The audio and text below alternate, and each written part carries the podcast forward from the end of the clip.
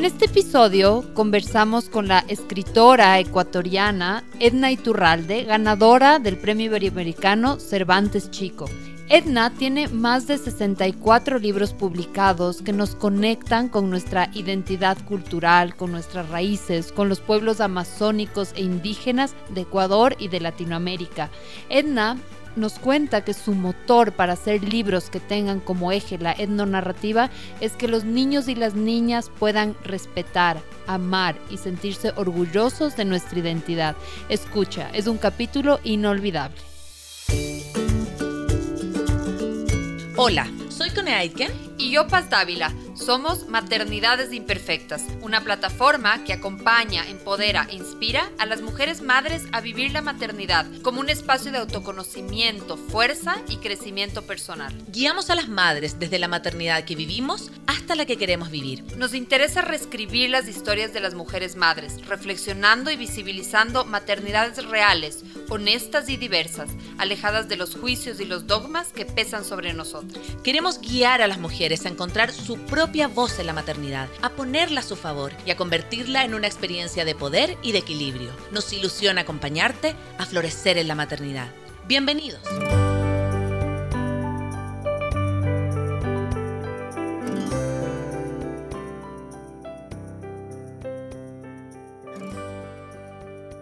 Hola con todos, con todas. Estamos nuevamente aquí los miércoles en un capítulo más de Maternidades Imperfectas.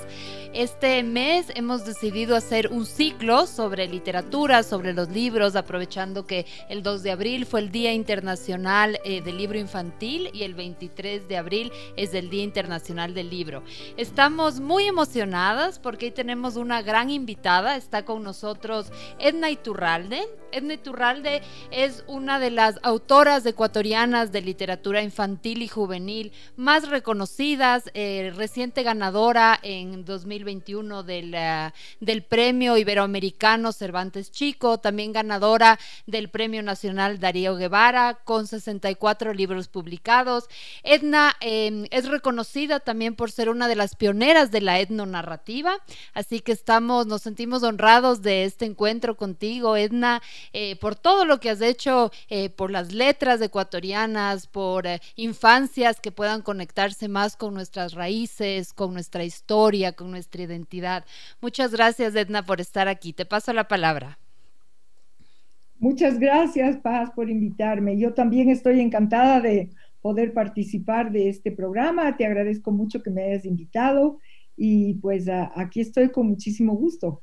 Muchas gracias, Edna. Recuerden que pueden hacer sus preguntas si quieren participar en este diálogo que vamos a tener con Edna al 0999-043030 y también pueden escuchar el reprise de este programa este día domingo a mediodía y en una semana tendremos también en formato podcast que lo pueden encontrar en Spotify, en, nuestra, en nuestro podcast Maternidades Imperfectas o también en nuestra página web www.maternidadesimperfectas.com www.radiomaría.com bueno, empezamos con, uh, con, uh, con, la charla con Edna. A mí me parecía importante, además de hablar de, de, los libros de Edna y poder conocer más de su obra, también enmarcarlo en uno de sus mensajes esenciales que tiene que ver con conectar con nuestra identidad, con nuestros pueblos indígenas, amazónicos, con nuestras costumbres. Eh, y un poco por ahí va la primera pregunta, Edna. Eh, ¿qué, ¿Qué vacío encontraste o qué motor eh, tuviste para, para enfocar tu literatura en, eh, hacia esa dirección, hacia la dirección de nuestros pueblos indígenas. Eh, tienes, bueno, personajes em, como María Manglar, también los personajes de Verde fue mi selva, que es enfocado en la Amazonía. Em, cuéntanos un poco cuál fue el motor para escribir desde la, desde la etnonarrativa. Ah, muy bien, pues me encanta tu pregunta. Mira, eh, todo comenzó, es una anécdota, todo comenzó porque la UNICEF me había encargado de escribir eh, unos libros sobre valores para enseñar a los niños valores a través de pequeños cuentos. O sea, de, cuentos eh, simpáticos en los que no se les decía a los niños qué hacer o qué no hacer, pero en el cuento ya iban los diferentes valores. Pues yo pensé que mm, desde mi escritorio no quería ser quien descubriera cuáles, a más de los valores intrínsecos, qué otros valores debía yo eh, enseñar a los niños a través de mis cuentos. Así es que yo armé por mi cuenta 14 lugares de investigación en distintas partes de nuestro país y con distintas personas, toda clase de personas que yo les hacía las preguntas. Y llegué a una conclusión que los valores que más falta nos hacían en el país era el de identidad nacional y el de autoestima, mm. y que van juntos, porque mm. si tú no conoces quién eres o quiénes son los otros, que los otros son nuestros hermanos, digamos, tampoco sabes, puedes tener una autoestima completa, entonces los dos valores van juntos. Dado esto, yo decidí que quería ser un puente en, en el cual yo podía pasar de una etnia a otra, de un pueblo al otro, de una nacionalidad a otra, logrando este conocimiento entre todos los ecuatorianos, algo que era muy necesario porque tú sabes que lo que no se conoce no se respeta y lo que no se respeta no se ama. Eh, esta fue la principal razón que yo comencé a escribir etnohistoria narrativa para lograr en este puente de empatía todas las diferentes culturas y las etnias que nos llegáramos a conocer. Mm. Sí, creo que mm, justo pensaba, ¿no? En mi educación y realmente, claro, yo me encuentro con tu literatura ya de adulta, pero en el colegio yo crecí, bueno, aquí en Quito, en un colegio privado, y realmente em, poco conocimiento había, ¿no? O sea, algo un poco más anecdótico, pero realmente no es que había una currícula enfocada a, conectar con nuestras raíces, a conocer más sobre las diferentes nacionalidades que hay. De hecho, creo que em, eh, no solo hay un vacío, sino también mucho, estamos criamos, ¿no? En un entorno muchas veces racista, muchas veces eh, postcolonial, que en donde rescatamos más nuestras raíces o nuestra herencia española eh, y de alguna manera eh, nos avergonzamos, incluso creo que ese es el término, ¿no? Aún estamos en una sociedad en donde nos avergonzamos de esta herencia indígena, en donde a veces los insultos hacen referencia a eso.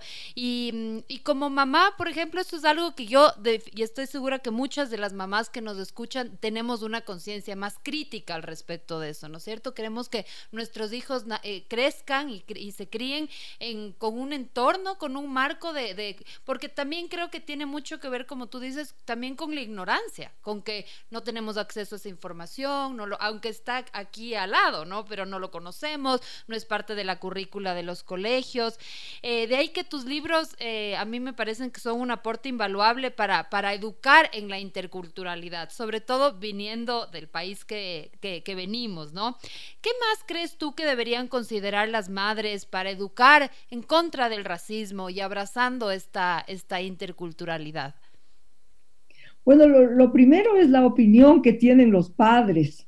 Tú sabes que lo que dicen los padres es muy importante porque tanto como lo que dicen las maestras y maestros también eso, los niños eh, son como esponjas que absorben, ¿no? Entonces, para comenzar a luchar contra el, racismo que sí existe en nuestro país y de una manera bastante fuerte, aunque bien solapada, pero existe, lo primero tienen que cambiar los padres, tienen que cambiar los maestros, tienen los adultos son los que tienen que cambiar y, dejar de decir cosas. Mira, solamente para darte un ejemplo, cuando nosotros queremos decir en el Ecuador, especialmente en la sierra, cuando queremos decir que algo no es bonito, que algo no es fino, decimos, ay, eso es runa.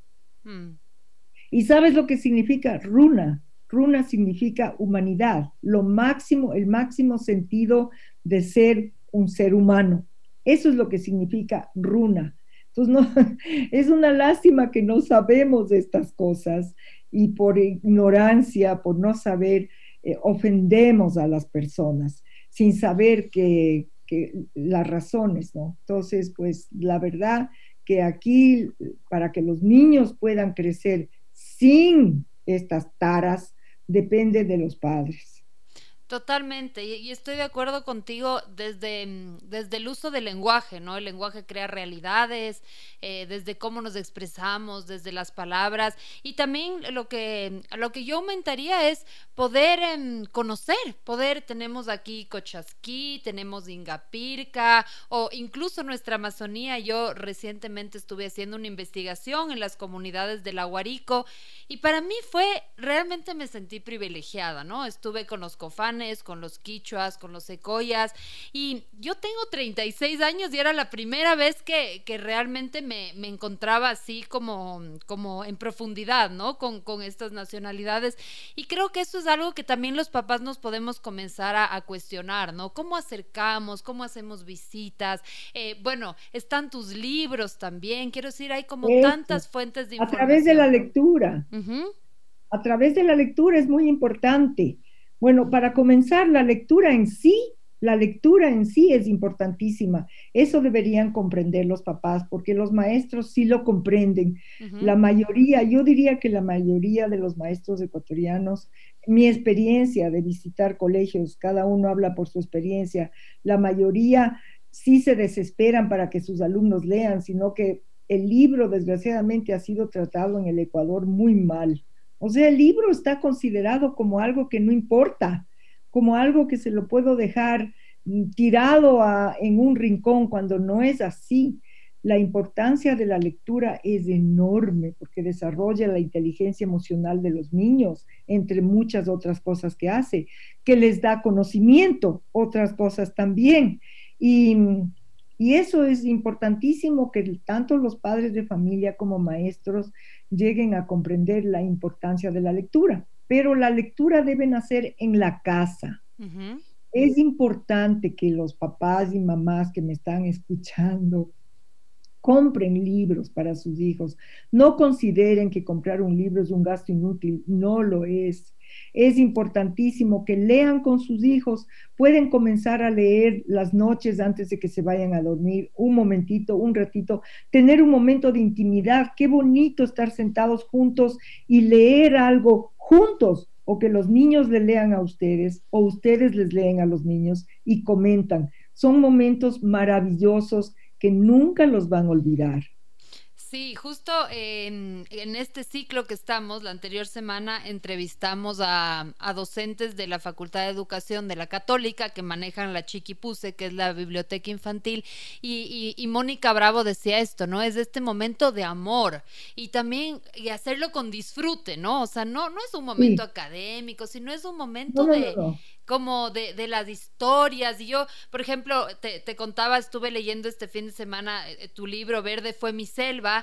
Entonces, y, y, algunas, mi hijo aún es, es, chiquito, digamos, le voy leyendo las historias, em, eh, digamos, por partes, pero tiene mucha riqueza, o sea, que, y tiene riqueza también para los más pequeños, ¿no? El jaguar, que se encuentran con las charapas, que hay unas niñas que están en unas, en unas, en unas boyas y van por el río, o sea, hay muchas imágenes eh, lúdicas eh, para conversar con los niños, para conectar con los niños. Y en ese sentido, Edna, quería preguntarte, ya que nuestro segmento está enfocado a la primera infancia, ¿cuáles son, porque tú tienes libros, digamos, para, para, para, ni, para niños ya que ya leen y también para, para adolescentes, jóvenes, ¿cuáles son tus libros? Eh, que, con los que podríamos empezar, las, las mamás y papás que, que, tenemos hijos entre, entre los 0 y 7 años. Bueno, yo tengo libros, yo escribo para niños desde cuatro años hasta jovencitos de 17. Entonces están, eh, está uno que se llama María Martín, se llama Martina, las estrellas y un piquito de luna, y un cachito de luna, perdón. Eh, ese libro a mí me encantaría que lo lean porque, eh, bueno, yo quisiera que lean todos mis libros, pero para la edad que está tu hijito ese, hay otro que se llama El Pirata Barbaloca, y pues eh, esos son los, hay otro libro que se llama El Gran Secreto, que se trata de unos extraterrestres que quieren regresar, eh, que quieren conquistar la Tierra y se encuentran con las mamás y piensan que son una arma súper secreta. Entonces no pueden creer que hagan todo lo que hacen. Mm, mm. Esos son algunos de los libros. Torbellino, Esos son algunos de los libros que tengo yo para, para la edad de tu, de tu hijito y después Sueños con sabor a chocolate, que son las hadas ecuatorianas, porque yo decía, ¿por qué solamente las hadas van a ser extranjeras, solamente europeas? Aquí también hay hadas. Entonces, me puse a, investigar. Qué lindo.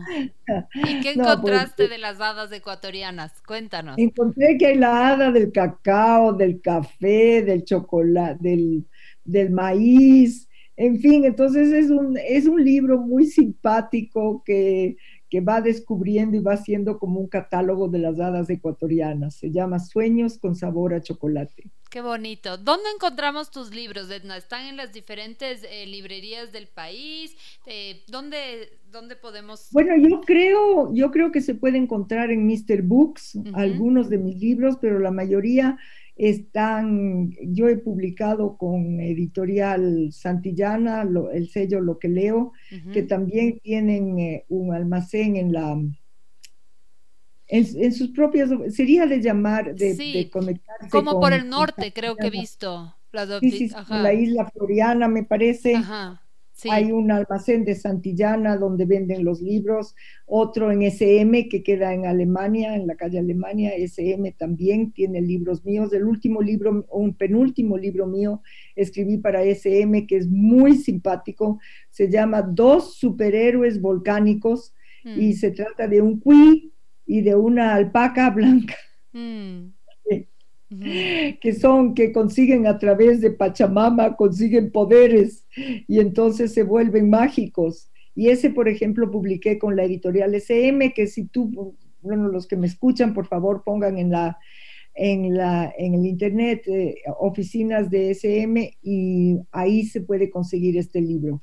También pueden conseguir ahí otro libro que se llama eh, Y surgió en el vuelo de las mariposas, que son leyendas de amor de, mm. de distintas partes del mundo. Qué bonito, qué lindo, Edna. Bueno, quisiera hablar del premio Cervantes Chico, que, que recién fuiste la ganadora. Eh, para quien no sabe, este seguramente es del premio iberoamericano más importante que tenemos en Iberoamérica. Entonces, realmente, eh, el que una escritora ecuatoriana haya sido ganadora de, esta, de este galardón es, es un orgullo para, para todos. Quisiera Quisiera leer, em, empezar leyendo eh, el veredicto del jurado, que, que, que, lo encontré, que dice que reconoce a Edna Iturralde como la pionera de la etnohistoria de su país. Con la obra Verde fue mi selva, inaugura su exploración narrativa, logrando transmitir a través de la literatura realidades ecuatoriales alrededor de la selva, para compartir con el mundo la riqueza de estos pueblos olvidados y desmitificar este espacio como lugar inaccesible, lejano peligroso, poniendo de relieve la verdadera importancia de las personas con sus costumbres, riquezas y valores, que viven en una de las ecorregiones con mayor diversidad en el mundo. Así que, bueno, felicidades, Edna, y también... Em, gracias. Sí, cuéntanos un poco cómo, ¿Cómo fue recibir este premio? ¿Cómo fue recibir por esta obra que, que, hace referencia a nuestro mundo amazónico? Cuéntanos. Bueno, para mí no sabes lo emocionante que fue. Me llamó por teléfono el, alcalde de Alcalá de Henares, que es donde el, pueblito donde nació Cervantes. Me llamó temprano en la mañana y me dio la noticia y, y yo casi no podía hablar porque lloraba de la emoción. Entonces me dijeron que el premio iban a entregar en octubre, pero era justamente la cuestión de la, de la pandemia. Entonces tuvimos que esperar un año y fui en julio y fue una ceremonia preciosa. Y sabes que, ¿quieres que te enseñe la estatuilla? Claro, encantada, sí. Un segundito, ya te voy a Claro que sí. Sí, es bueno, también el hecho de que, de que sea una mujer ecuatoriana de las letras, creo que eso también es súper eh, destacable. Mira. Ah, qué, qué lindo. Ah, esta es la estatua, esta es la estatuilla, es Don Quijote leyendo un libro, un libro de caballería. Para, exacto, para los que nos están oyendo, está Don Quijote sentado en una, en una, en una silla y está leyendo una, una, una obra de caballería. Qué bonito. Sí, verdaderamente es una estatuilla preciosa que yo la dediqué a mi país porque cuando, cuando me entregaron, también yo, yo fui llevando en una mano mi banderita del Ecuador, que siempre la tengo aquí, mira, la tengo aquí, siempre la tengo en mi, en mi escritorio, porque yo verdaderamente amo a mi país, yo amo al Ecuador con todo mi corazón, con todos los problemas que podamos tener, yo le amo a mi patria con todo mi corazón. Entonces, cuando recibí este premio, lo recibí en nombre del Ecuador. Hmm, qué bonito, qué, qué, qué lindo, esta, este motor desde, desde el amor, ¿no? Desde lo que nos apasiona. Qué bonito. Y quisiera decirte una cosita ahora que estamos hablando del motor que nos apasiona. Eh, yo tengo seis hijos y tengo doce nietos y eh, ese motor de, de amor para mis hijos, porque cuando yo comencé a escribir, bueno, yo comencé a escribir cuentitos desde que estaba en quinto grado para mis compañeras y compañeros de colegio, pero luego, cuando tuve mis hijos por las noches, yo les leía y les contaba cuentos pero después de ellos me decían, después de un mes, por decirte, me decían, mami, vuélvenos a contar el cuento de la ardillita bombera, por decirte, ya. Entonces yo empezaba a contar, pero cuando tú vuelves a contar después de un tiempo, algo le cambias, ¿verdad? Claro. algo le cambiaba sin querer y me decían, mami, así no era, así no era. Entonces, yo decidí escribir estos cuentos para podérselos leer siempre de la misma manera. Así es que uno de los grandes motores de amor en mi vida para mi literatura ha sido el amor de mis hijos. Mm, claro que sí. Justo eso, eso tenía, tenía aquí preparada una, una pregunta, ¿no?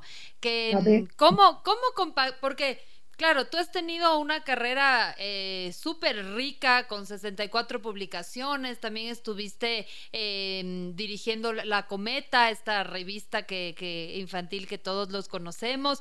¿Cómo has hecho para compaginar tu labor de profesional, de escritora, con la de ser madre de seis hijos? Porque eso es como un gran dilema, ¿no? De, esta conciliación de las que tenemos las mamás entre los hijos, lo que nos gusta hacer, nuestras pasiones eh, cuéntanos cómo, cómo ha sido ese equilibrio para ti. Bueno, uno de los principales, eh, para mi equilibrio, uno de los principales ejes de mi equilibrio ha sido mi marido. Él siempre me ha colitado, como dicen los niños. Él siempre ha estado dispuesto a ayudarme, a darme el tiempo que yo necesitaba, a, a tomar la posta cuando yo tenía que escribir y siempre ha sido para mí una ayuda en ese sentido, ¿no? Que es muy, muy importante porque había tantas veces, tú sabes que hay que ayudarles en las tareas, que, que tienes que ir al partido de fútbol, que tienes que hacer algo. Bueno, muchas veces yo, yo no podía porque estaba en medio de escribir algún libro, pero quien tomaba la posta era mi marido. Así es que yo le agradezco siempre y siempre le agradecido el entusiasmo que él ha tenido por mi carrera y la ayuda que me ha dado. Y mis hijos que siempre fueron muy comprensivos y muy apoyadores de, mi carrera, siempre, siempre. Y la otra cosa que Dios me dio la posibilidad de escribir en cualquier momento. Entonces yo no necesito tener un horario especial, yo puedo levantarme a las 5 de la mañana a escribir, como puedo quedarme escribiendo hasta las 2 de la mañana. O sea que no es que necesito un horario específico y yo soy una persona muy creyente y yo siempre le agradezco a Dios el haberme dado esta posibilidad. Mm, qué bonito, qué lindo, Edna, porque incluso ahora eh, este tema de la coparentalidad, ¿no? Que los, que los o sea, aún quiero decir, tú que eres de otra generación, eh, reconoces, ¿no? Parte de tu legado, de lo que has podido hacer, ha sido el, tener una crianza compartida, una crianza equitativa. Yo creo que eso es súper importante, ¿no? El, el, eh, el poder, eh, el que ninguno de, ni, ni, papá ni mamá tengan que abandonar sus sueños, que puedan ser equipo para, para cumplir los sueños. Exactamente, un equipo, exactamente. Estamos de vuelta en nuestra entrevista con Edna Iturralde, escritora ecuatoriana de literatura infantil y juvenil, reciente ganadora del Premio Iberoamericano Cervantes Chico. Estamos hablando sobre cómo educar, criar en este mundo y en este país intercultural. Em, hemos estado hablando con Edna sobre, sobre su experiencia de recibir el premio, sobre la importancia de, de tener libros en la casa, de acercar a nuestros hijos, de que, de que los libros, Edna decía que muchas veces el libro es como el último artículo a la casa, o también pasa que el libro es intocable, ¿no? Que es como que está lejos, casi no hay como, más bien es lo contrario, ¿no? Que nuestros hijos puedan eh, tocarlos, sentirlos, familiarizarse, como, se, como nos familiarizamos con los juguetes. Así que em, muchas gracias, Edna, por, por estar aquí. Nos contabas al inicio que, tu interés de escribir sobre etnohistoria narrativa surgía de, constatar que este, esta, este, esta falta de, amor por nuestra identidad em, también repercutía en nuestra autoestima, en un, en un, desconocimiento, que te interesaba ser el puente entre, entre, estas culturas, ¿no? entre las diferentes culturas que, que viven, que viven en, en nuestro país. Cuéntanos cómo, cómo ha sido, porque me imagino que eh, eh, antes de, un paréntesis de la pregunta, por ejemplo, en Verde fue mi selva, los diferentes eh, libros que tú has escrito, has hecho investigación de campo, estuviste en las comunidades, ¿cómo fue tu contacto, digamos, con, con los niños que muchas veces retratas en tus libros? ¿Y cómo ha sido llevar estos libros a los niños de la ciudad? ¿Cómo ha sido como este intercambio y tú efectivamente como puente, eh, tanto en las historias, pero también eh, visitando uno y otros lugares. Sí, bueno, ha sido lo más interesante es conocer a la, para mí fue lo más interesante conocer lo buena que es la gente ecuatoriana, porque es gente que no hacen noticia, pues. son personas que, que viven en, en, su lugar y, y bueno, tratan de criar a sus hijos y de vivir eh, una vida a veces difícil, pero que cómo reciben a la gente, cómo reciben a los huéspedes, tú no sabes con qué cariño, con qué amistad. Tengo también otros libros como Los hijos de la guacamaya, que es la historia de los cañari, o Caminantes del Sol, que es la historia de los Saraguro, y sabes que son experiencias verdaderamente maravillosas porque yo he ido a vivir con las personas y entonces lo que yo digo es que yo escucho con el corazón. Mm. Y no es que yo reescribo las leyendas, aunque sí tengo un libro que están leyendas recontadas por mí que se llama Los pájaros no tienen fronteras. Mm. Este es un libro de leyendas y mitos de toda Latinoamérica ya te puedes imaginar, es un libro bellísimo con todas las leyendas y mitos de nosotros, de, todos nuestros países hermanos.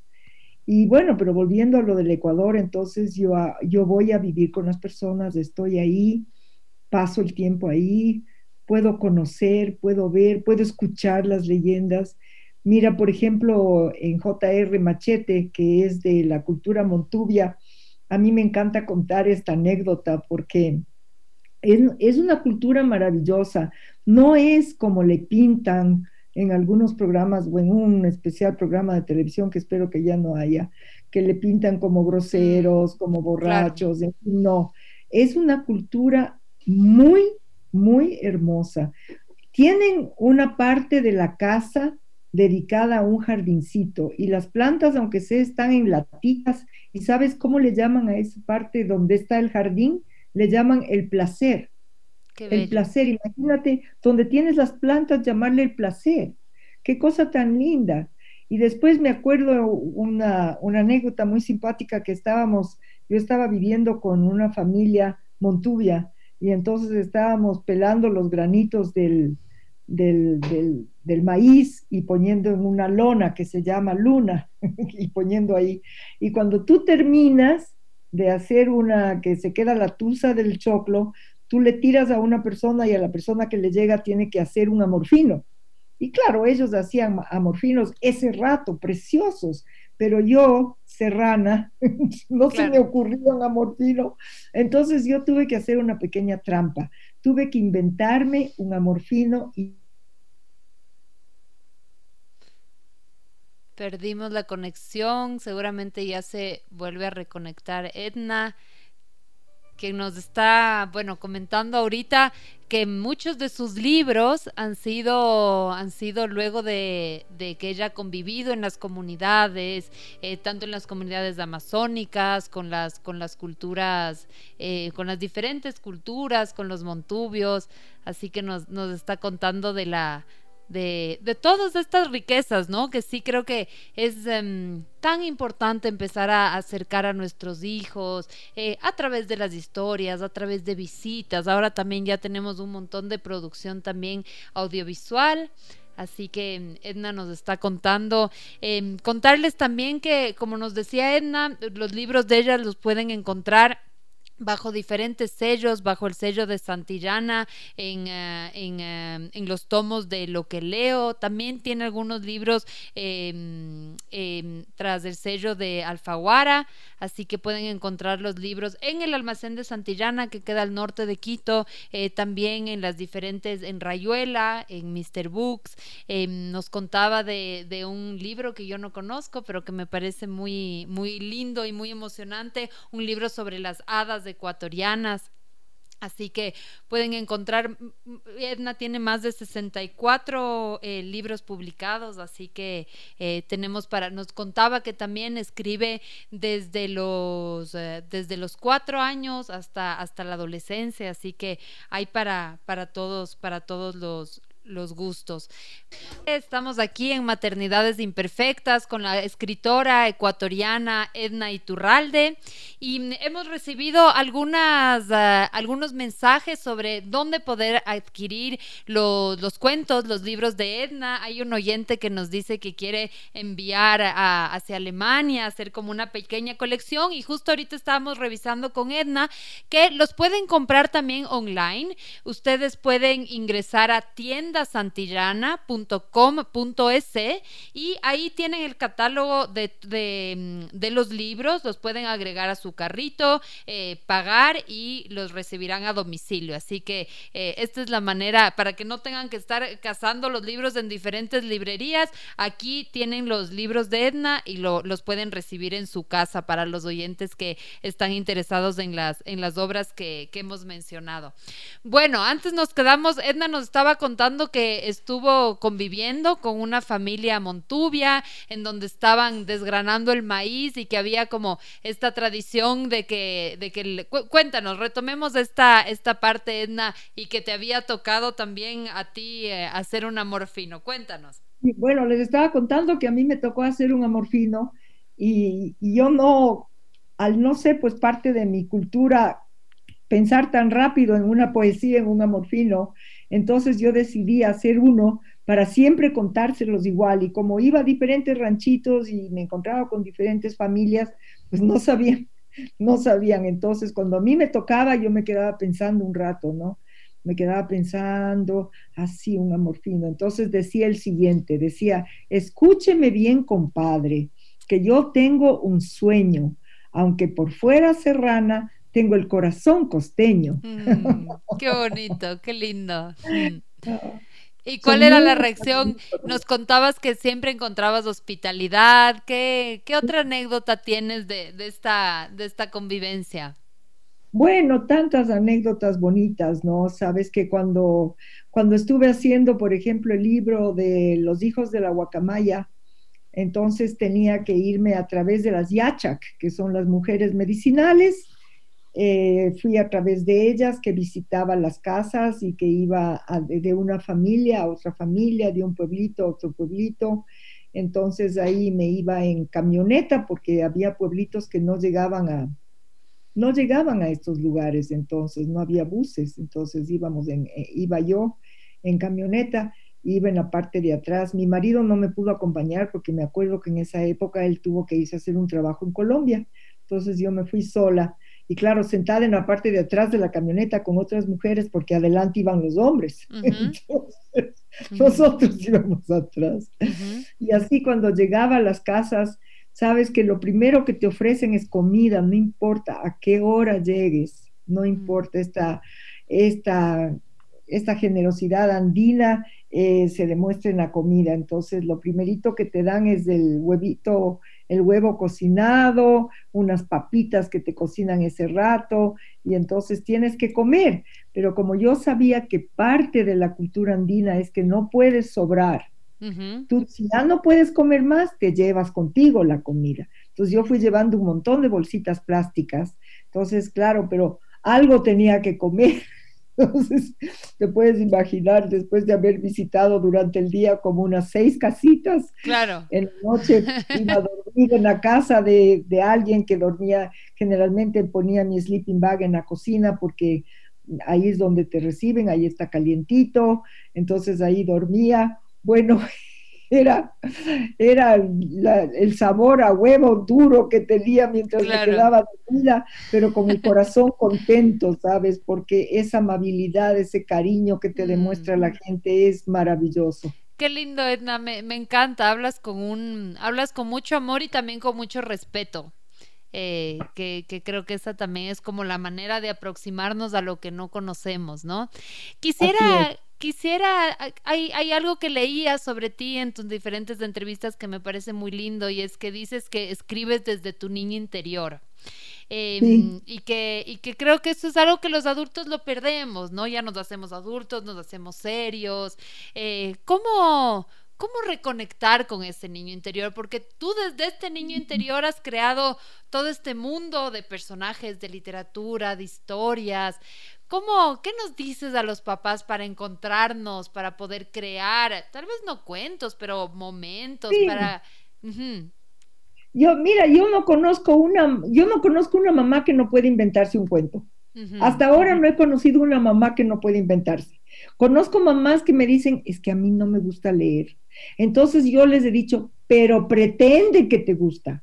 Tienes que hacerte la que te gusta y leer con gusto y nunca digas a tus hijos que no te gusta leer.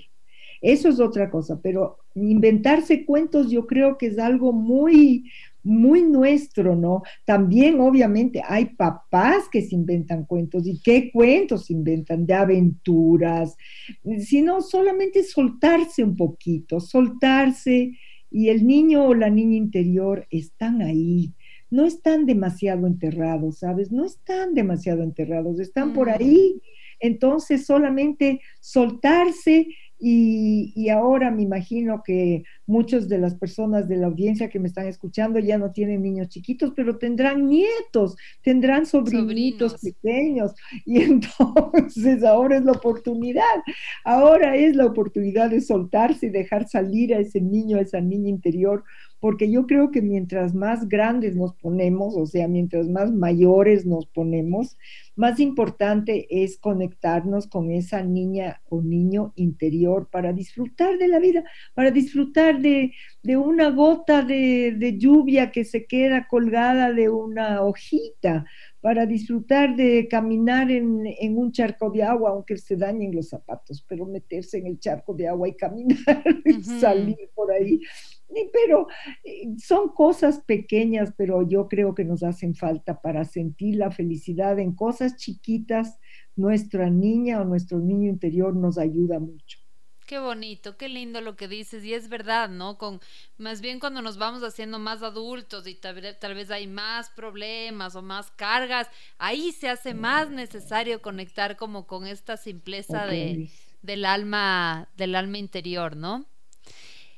Cuéntanos, Edna, em, muchos, al hablar de nacionalidades indígenas también estamos hablando de, ecología, también estamos hablando de territorio, estamos hablando de conservación y muchos de tus cuentos em, también se enfocan a esto, ¿no? Al cuidado de la naturaleza, a las especies en peligro de extinción. Em, cuéntanos un poco cuál ha sido tu mensaje en este sentido con respecto a la, al cuidado, al amor, a la protección de, de medio ambiente? Bueno, ha sido eso lo que tú dices, ¿no? El mensaje mío es, es el amor a la tierra, a, que es la única para los animales. Yo quiero mucho.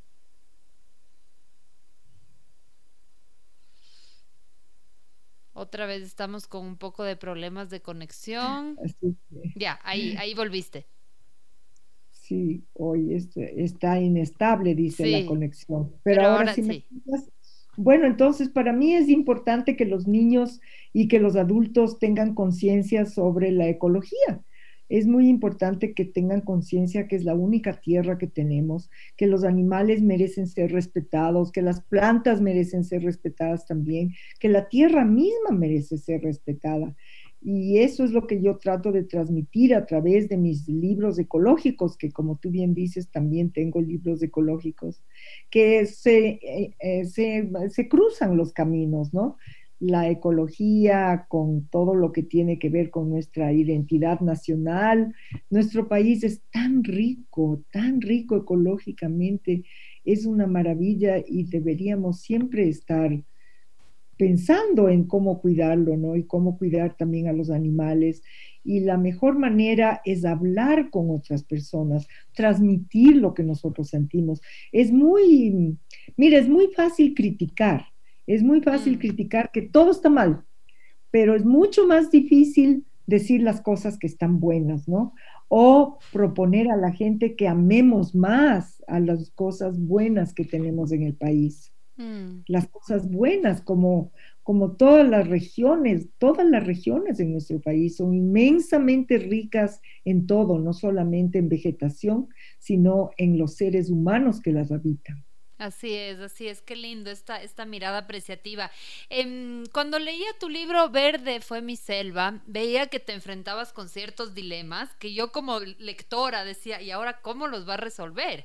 Eh, hay un, hay uno, en uno de los cuentos hablas del tema de las vacunas que estamos hablando como de este dilema de la medicina tradicional versus lo occidental.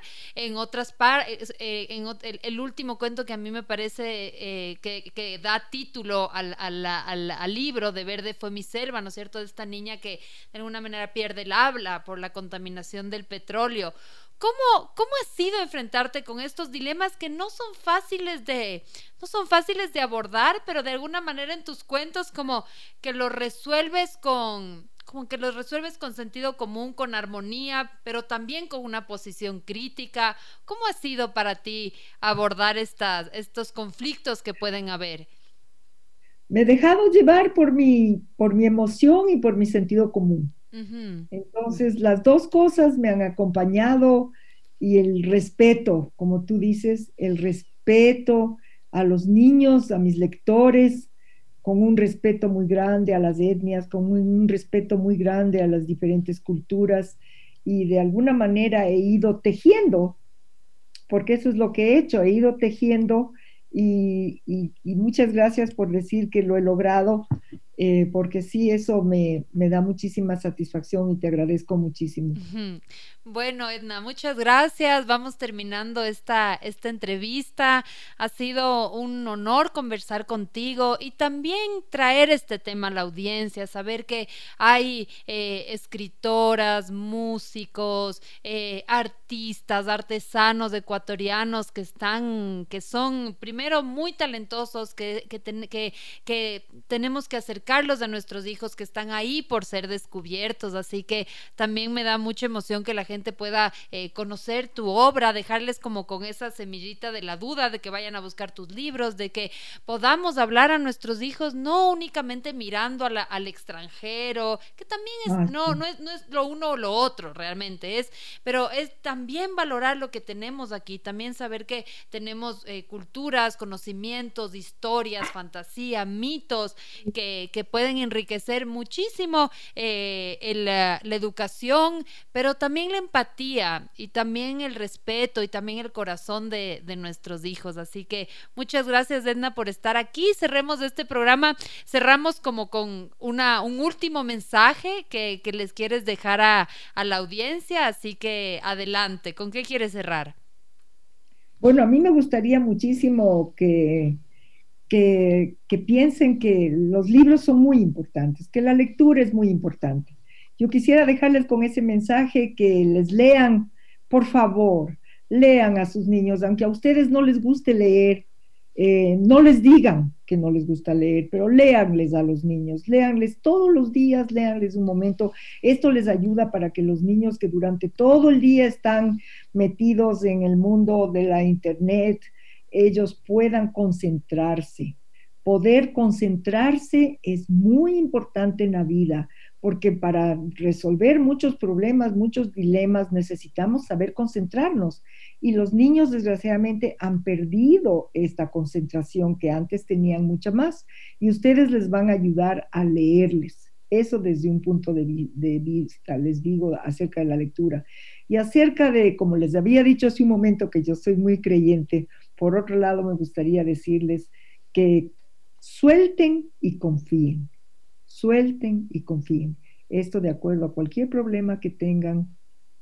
Piensen en Dios, suelten y confíen. Mm, qué bonito. Muchísimas gracias por, por haberme tenido en tu programa. Gracias, Edna. Eh, qué lindo lo que dices, porque yo creo que la crianza es un gran trabajo de confiar y soltar, ¿no? En, en darles alas para que nuestros hijos eh, eso, crezcan, vuelan, se descubran. Edna, para, bueno, para terminar, tenemos un oyente que nos está preguntando si te puede escribir algún correo para preguntarte sobre tus obras, dónde te podemos encontrar. Eh, cuéntanos un poco sobre tus coordenadas.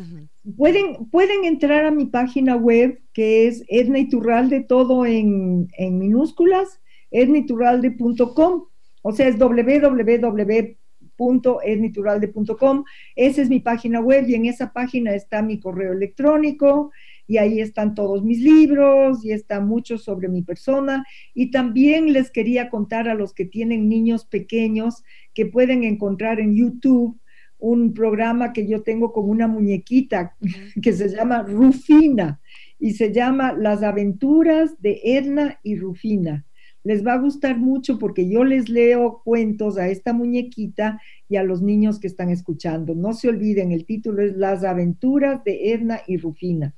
Y quería pedirte como un favor especial que repitas el lugar donde pueden conseguir los libros. Claro, sí. También pueden conseguir los libros, eh, pueden comprarlos en el internet y les llega a su, a su domicilio en www.santillana.com.es. Ahí tienen los, eh, ahorita estoy viendo, tienen varios de los títulos de, de Edna. Creo que decía tienda Santillana, ¿no? Tienda, tiendasantillana.com.es.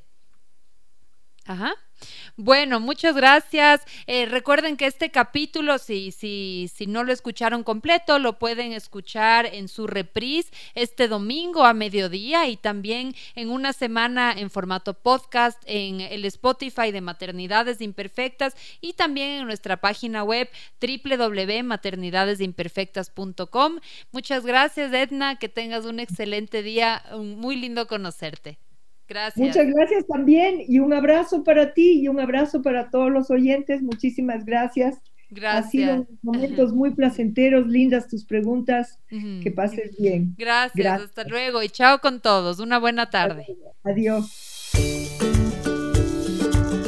Soy Cone Aitken. Y yo, Paz Dávila. Gracias por regalarte este tiempo de autocuidado y crecimiento. Si quieres escuchar más capítulos y contenidos sobre maternidad y crianza, no olvides de encontrar nuestro podcast en iTunes y Spotify. Y a través de Radio Sucesos todos los domingos a las 12 del mediodía. Te esperamos.